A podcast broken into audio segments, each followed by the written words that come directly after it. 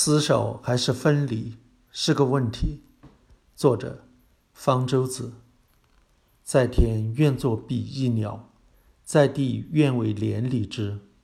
比翼鸟是古书记载的一种奇鸟，据说它们不论是飞翔还是栖息，是饮水还是啄食，都不相分离。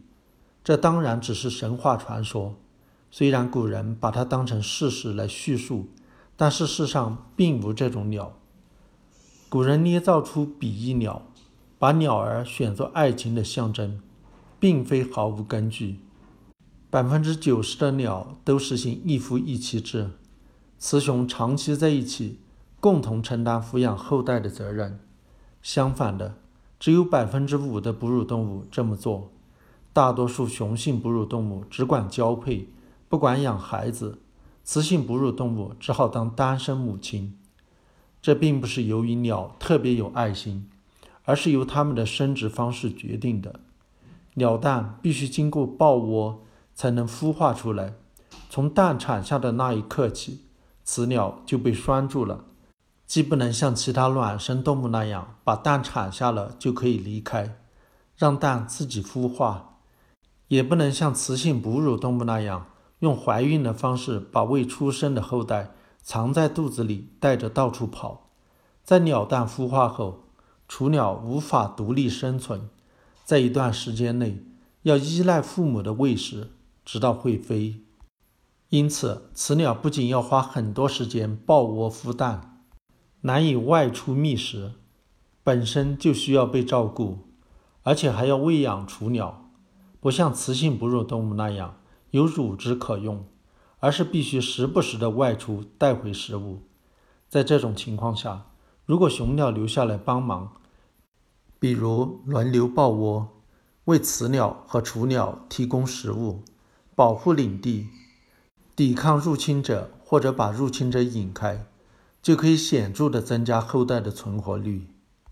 一切都是为了尽可能多的留下自己的后代，为了这个共同的目标。雌雄走在了一起，但是雌雄不同的生理特征又决定了它们的目标并非完全一致。对雄性来说，它们的使命是要尽可能多的传播自己的基因，为此要抓住机会搞婚外恋，让别的雄性当冤大头，为自己抚养后代。毕竟，在生殖过程中，雄性付出的只是微不足道的精子。代价几乎可以忽略不计。相比之下，蛋要宝贵得多。一个鸟蛋要耗费雌鸟身体大量的能量才能生成，浪费不起。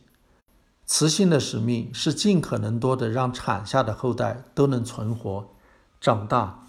这并非意味着雌性对婚外恋都毫无兴趣。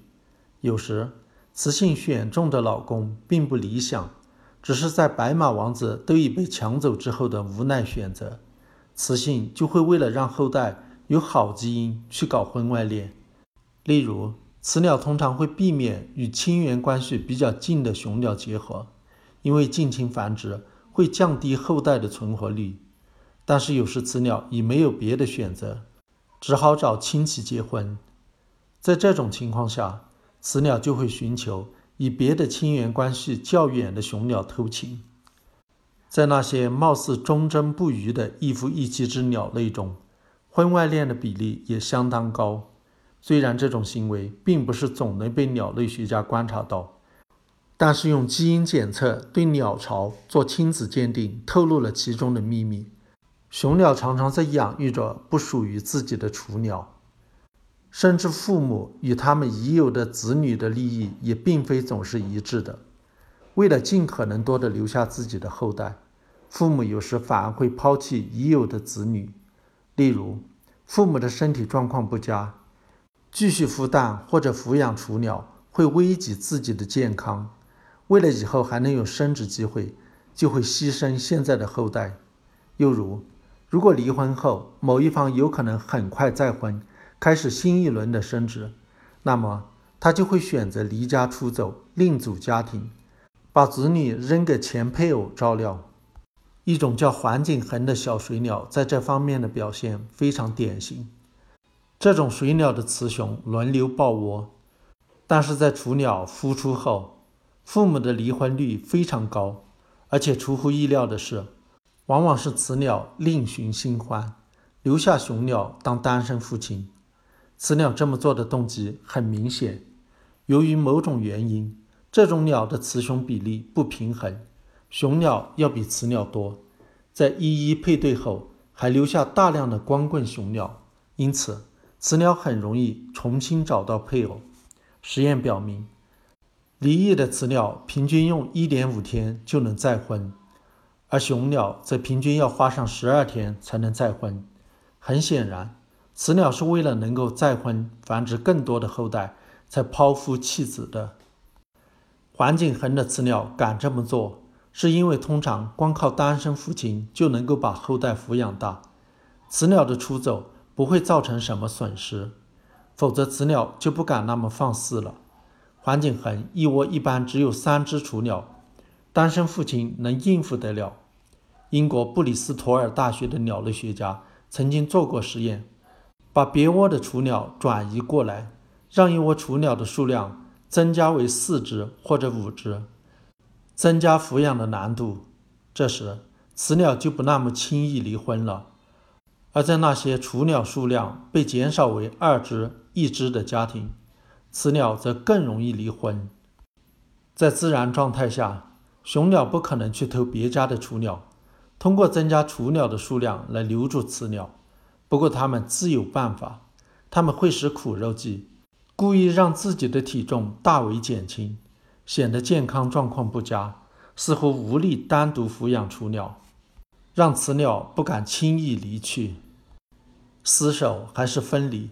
对这个问题的答案是在衡量了对后代的投入和收益计算之后做出的。